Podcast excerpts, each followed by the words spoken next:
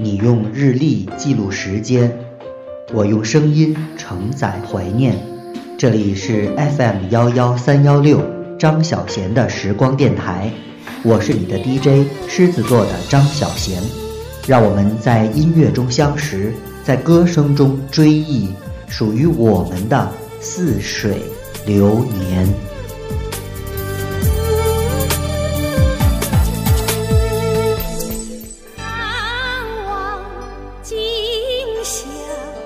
一首《难忘今宵》已经成为中央电视台春节联欢晚会的标志。那一年，电话点播让相恋登上春晚。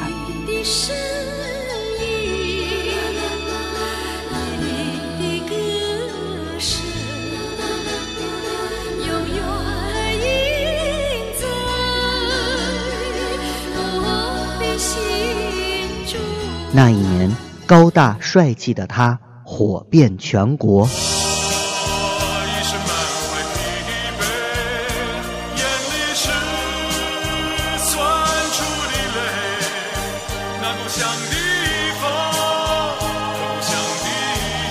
那一年，男女老少都会哼唱这个旋律。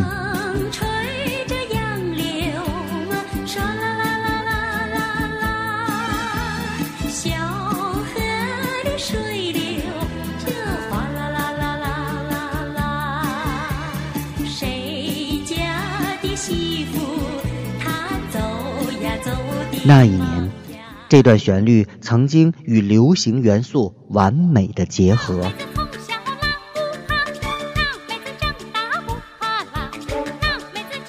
那一年，大街小巷到处都是他们的声音。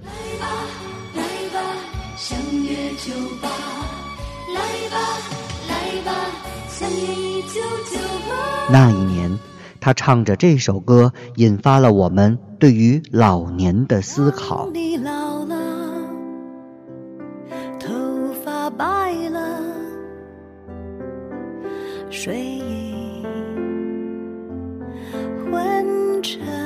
那一年，他第一次登上春晚的舞台，唱的就是这首歌。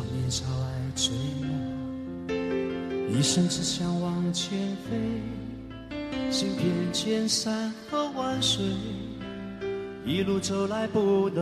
那一年，“常回家看看”五个字成为年度热门词汇。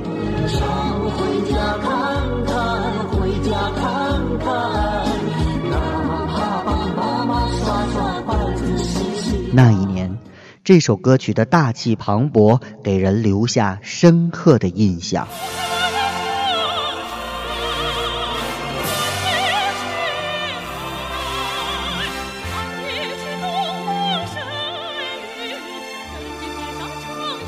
你想知道春晚背后有哪些故事吗？欢迎收听张小贤的时光电台，带你阅读由泰山出版社出版发行的《春晚三十年》，主编龚成波、张君昌、王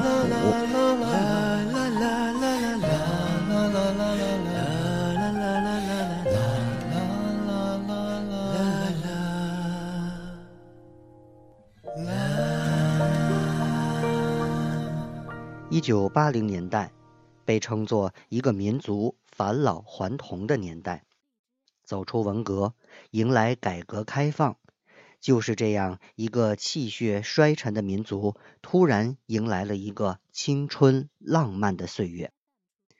复旦大学历史系的教授朱学勤如此评价八十年代：一九八五年，恰好位于这段浪漫岁月的终点上。尚未完全褪去前一段的青涩，同时带着后一段的激情。刚刚过去的一九八四年，我国一直跟随着改革开放的步伐稳步前进，国内经济体制改革顺利健康发展，经济发展形势总体向好。全国各族人民在实现八十年代至九十年代的三大任务方面取得了丰硕的成果，工农业建设、重点建设、技术改造、人民生活等各个方面都取得了新的进展，全国政治、经济、文化等各条战线的形势也越来越好。春晚已经具备了继续举办下去的物质基础。与此同时，“一国两制”构想已具雏形，我国的国家影响力和国际地位有所提升。一九八五年春晚团结、奋进、活泼、欢快的主题，正体现出中国人民对国家改革发展、统一进步大好形势的强烈期盼。一九八五年春晚的亮眼之处是舞台上继续迎来了许多港台明星，这与一九八四年中英联合声明的签订不无相关。该声明在有关收回香港和如何保证过渡时期香港局势稳定的相关问题上取得了决定性的胜利。香港在大陆人的心中已不再只是一个陌生的地名，人们提到港台明星时也不再像当初那么敏感。然而，这还不是这届春晚的最大不同。与前两届相比，一九八五年春晚的最大不同之处是，晚会由茶座式的演播室搬到了四面环坐的北京工人体育馆，变成了独具创新的场馆式表演。据导演黄一鹤后来回忆：“我看了国庆阅兵、奥运会，再也坐不住了。我们是国家一级的电视台，晚会节目应该符合身份，向世界展示我们的繁荣。”让人民看到希望。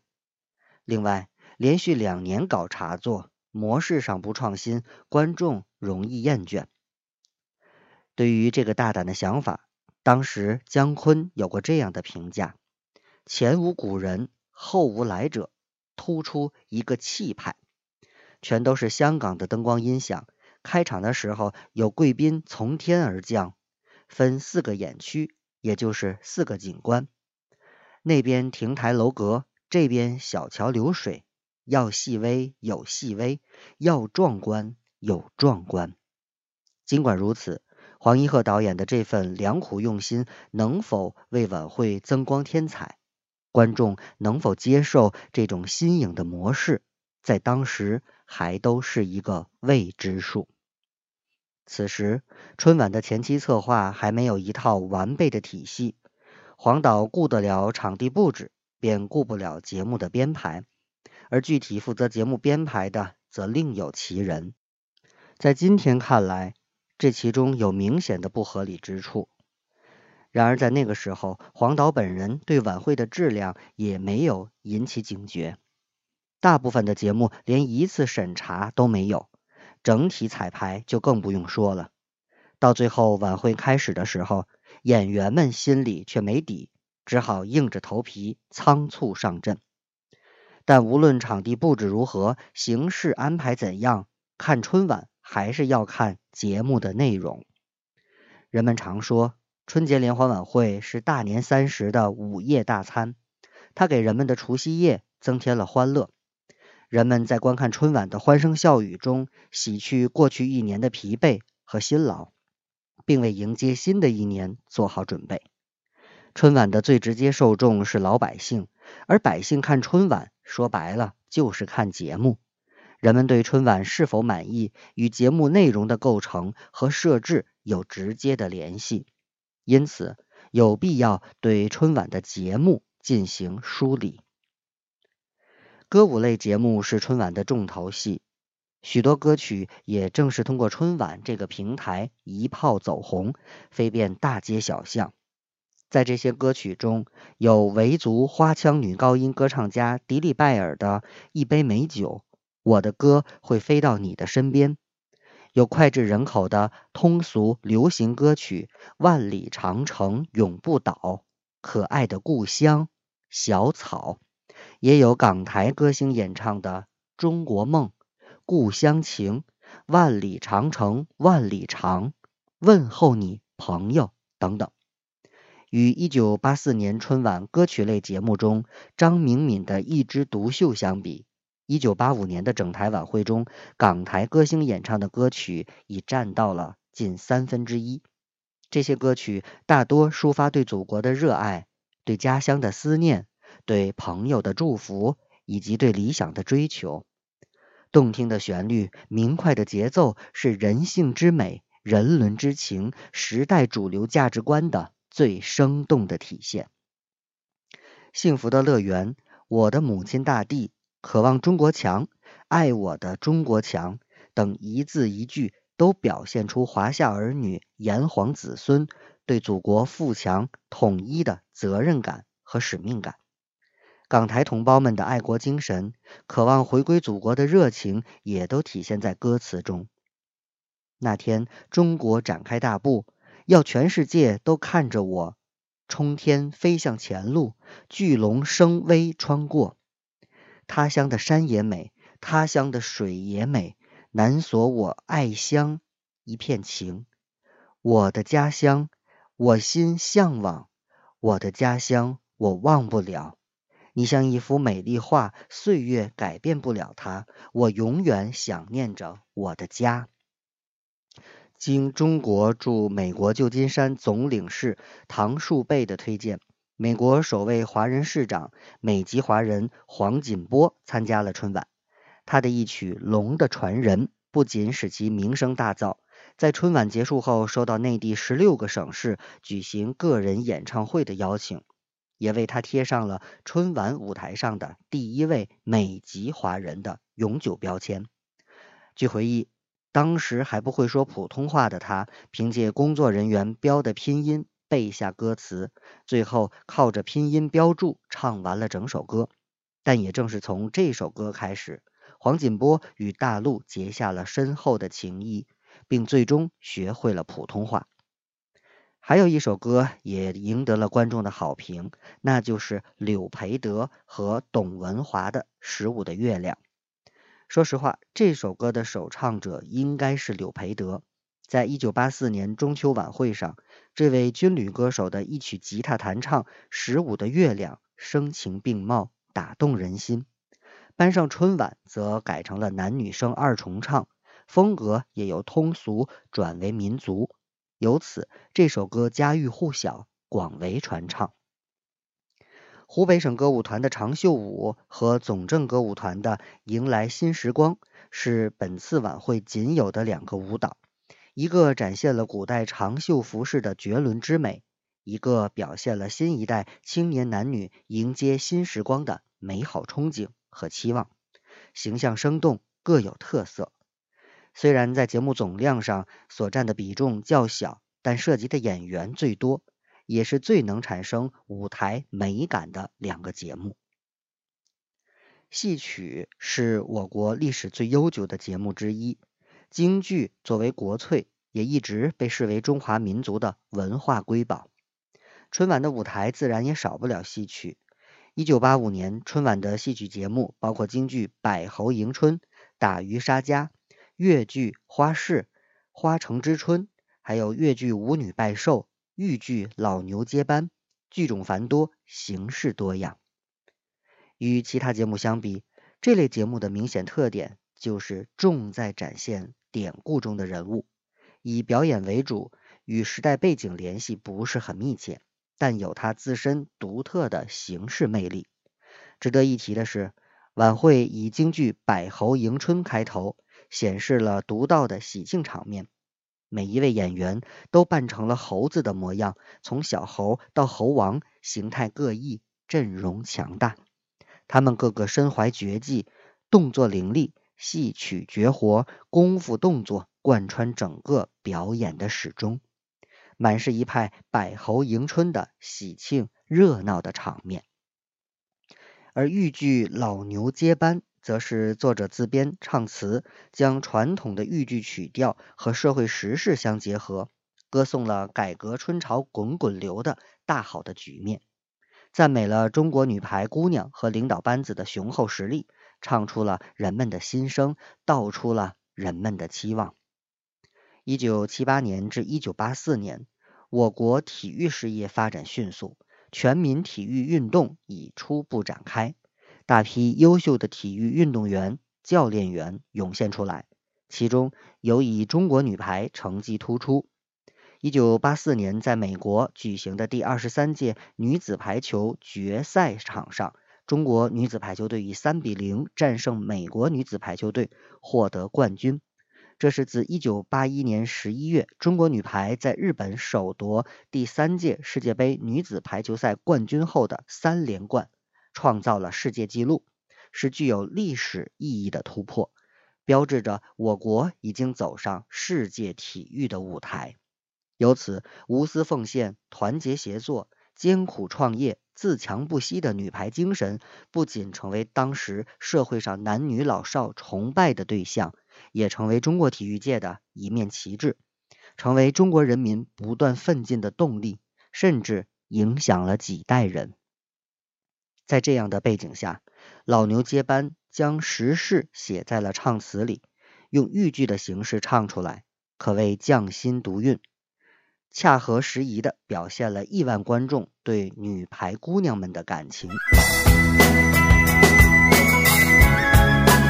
您现在收听到的是张小贤的时光电台，欢迎通过荔枝电台搜索 FM 幺幺三幺六，并添加关注，春夏秋冬陪你共度。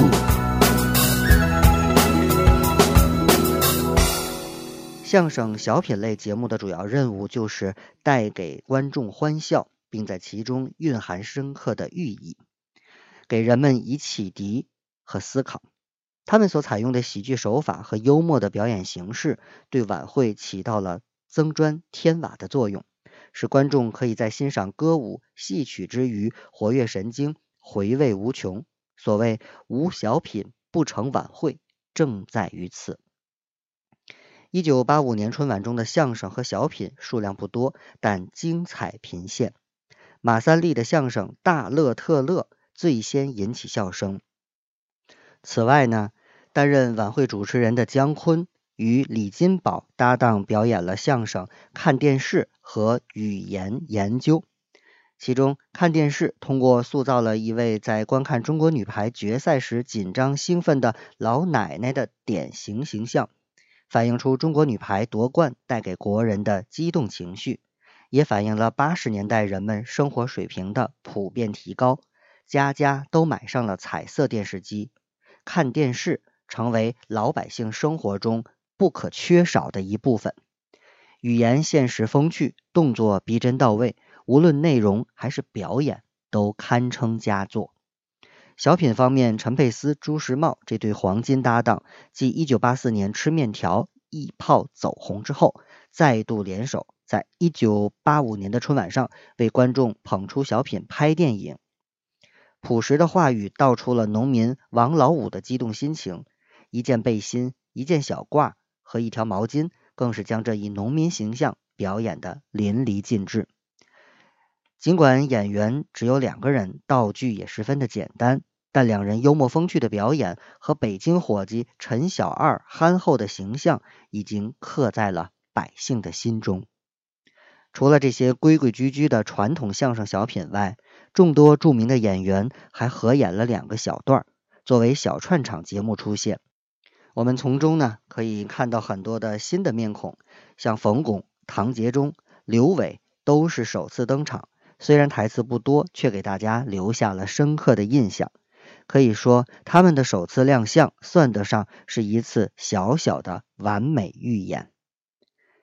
一九八五年春晚中还有一些非主流的节目，比如器乐演奏、编钟乐曲、杂技、优绳、硬气功、二指拉石、手指钻砖等，还有武术表演。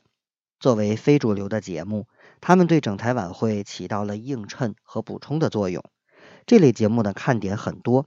例如器乐的演奏，全体演员整体配合的空前默契；中奖节目三个环节贯穿晚会的独特创新；哑剧演员和杂技演员的完美配合；硬气功表演的出神入化，还有武术表演的新颖创意。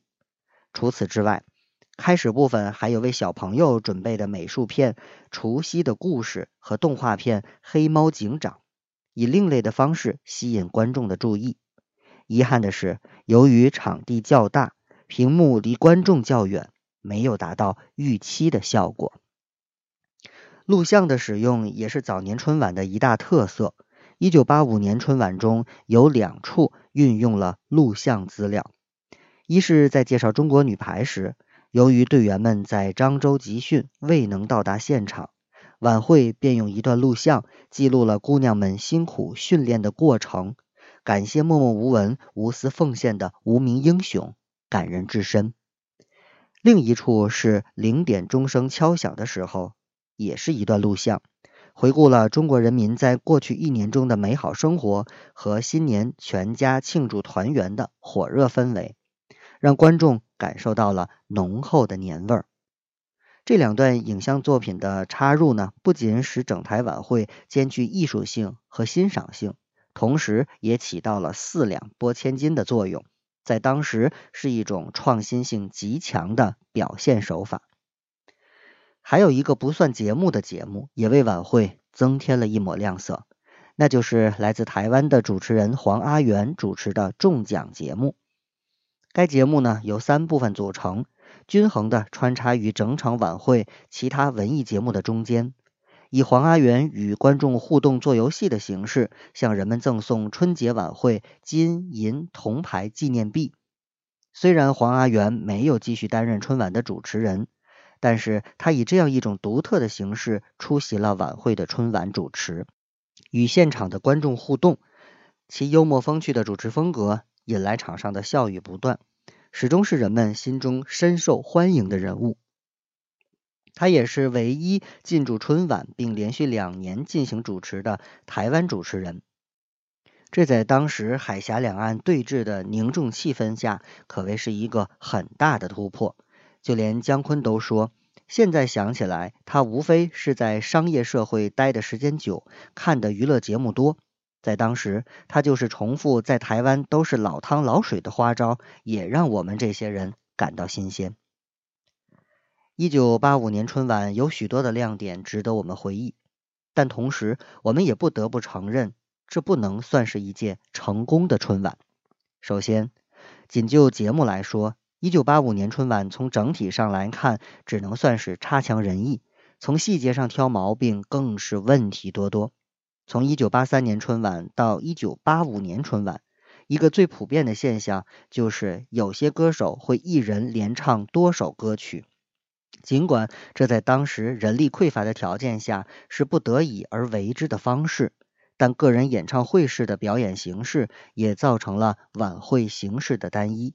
且无形中加大了晚会的容量限制，新面孔甚少，整体没有新意，观众的情绪不高，感受自然就上不去。此外，可能是由于经验的不足，晚会彩排等准备工作的不到位，背景音乐没有与节目的表演配合好。比如杂技《优绳》中，结尾部分演员从高空悬挂的绳子上直接落地的整个过程中。没有任何背景音乐进行配合，完全是演员在做动作，大大降低了节目的美感。晚会是由一个个节目构成的，观众看晚会实际上就是看节目，节目的好坏及其设置的合理程度，直接影响了整台晚会的效果。其次，一九八五年春晚与前两届相比，最大的不同就是从常规的茶座式变成了场馆式。两个篮球场大的北京工人体育馆座无虚席，但场中央的舞台却距离四周的观众甚远，导致现场观众看不清舞台上演员的表演，有的还要拿望远镜来进行观看。从电视机里呈现出来的画面空旷、黑压压的一片，演员和舞台形成了强烈的反差，没有营造出热闹喜庆的过年气氛，让观众着急。造成了不小的负面影响。懂得观察细节的人还可以看出，有些节目的演员由于声音较小，在座的观众有时会听不清。演员们即使对着话筒，也要大声喊话，完全失去了表演的美感。观众与演员的距离被人为的拉大了。连续指导两届春晚的导演黄一鹤完全没有想到，他的创新会导致晚会的严重失控。虽然整个舞台上亭台楼阁、小桥流水、花招百出，但是灯光不到位，联系不密切，节目无新意，都严重的影响到春晚的整体效果。而且陈冲的一句“你们中国人”，不知一下子激怒了多少的中国人，观众的胃口被吊得老高，结果晚会的质量却跌得很惨。除了陈佩斯、朱时茂、董文华、罗文的节目免遭责骂之外，其余的节目几乎全都受到了来自观众的强烈批评，水平之低出乎意料，简直难以想象是中央电视台办的。你们浪费国家大量资金，浪费观众时间，难道问心无愧吗？晚会破坏了我们的情绪，害得我们都没有过好年。上百封批评信骂得滔滔不绝，黄一鹤心情是说不上的复杂。对不起事业，对不起合作的同志们，明年中央还要举办，不过到时候同诸位碰杯的将不是我了。晚会后，台领导组织召开总结大会，中央电视台副台长洪明生说：“我们分析了砸锅的原因，砸锅在哪儿？”一个格调问题，过年应有民族气氛，晚会民族传统不够，还有电视特点没有抓住，场子很大，效果出不来，黑乎乎一大片。另外，港台风太浓，新节目不多，广告插播严重也是晚会失败的致命弱点。但观众对晚会的某些节目也表示了肯定。有观众说。整台节目最使我感动的是香港歌星汪明荃演唱前讲的一句话，大意是一个曾到太空的宇航员说，他在太空上能够看到的唯一的人类建筑是中国的长城。在如此强烈的群众反响下，中央电视台领导不得不在晚会播出后的1985年的3月2号晚间新闻联播中。亲自向全国人民道歉。由于我们组织不力，致使1985年春节联欢晚会严重失控，未能体现团结奋进、活泼欢快的宗旨，在此向全国广大观众致以诚挚的歉意，并欢迎大家继续来信批评。这是中央电视台首次公开向全国人民的道歉。导演黄一鹤也在后来接受采访的时候说。八五年的春晚受到了严重挫折，失败的最根本原因就是当时没有根据我们国家的科学水平、可以发展的能力来掌握春晚的动向。一九八五年的春晚就像跌进了滑铁卢，很少有人说他的好。总导演黄一鹤更是内心无比的惭愧。其实许多批驳未免也言过其实。尽管1985年春晚的失败已是不争的事实，但它也并非一无是处。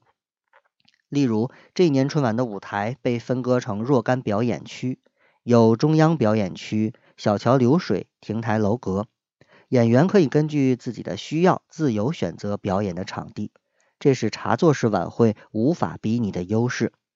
此外，在周围观众席的空隙处还布有霓虹灯。可以随着节目的进行不断改变颜色和形态，比如主持人报幕豫剧老牛接班节目时，灯光区就会摆出一头牛的画面；新年敲钟的恭贺新喜歌曲万里长城永不倒的长城画面，都是借助于这种手段给观众呈现出立体之感。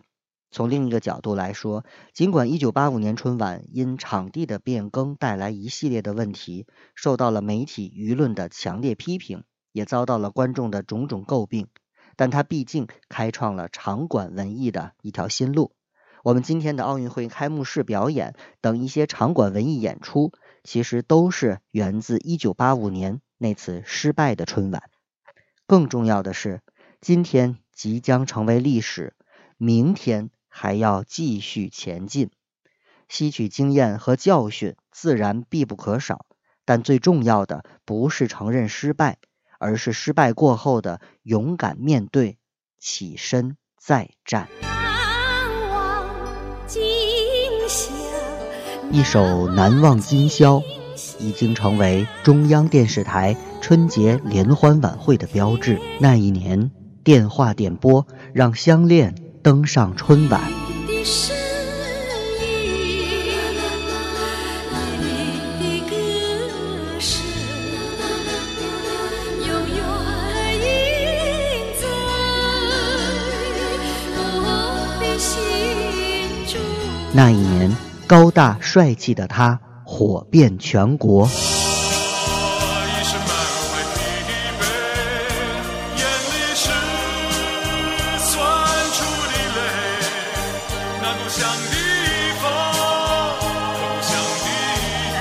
那一年，男女老少都会哼唱这个旋律。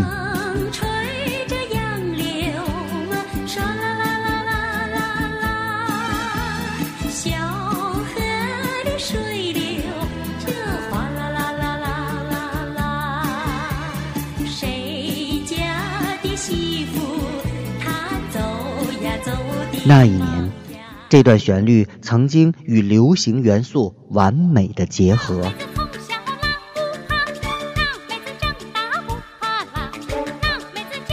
那一年，大街小巷到处都是他们的声音。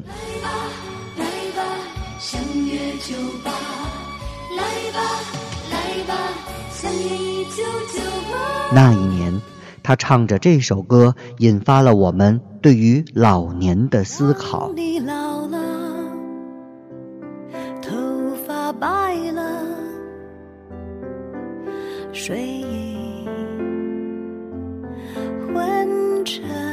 那一年，他第一次登上春晚的舞台，唱的就是这首歌。一生只想往前飞。行遍千山和万水，一路走来不能回。那一年，“常回家看看”五个字成为年度热门词汇。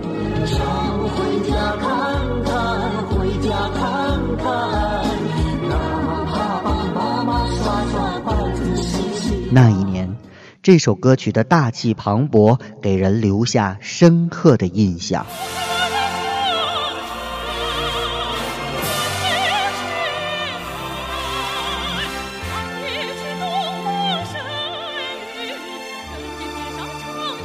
你想知道春晚背后有哪些故事吗？欢迎收听张小贤的时光电台，带你阅读由泰山出版社出版发行的《春晚三十年》，主编龚成波、张君昌、王府。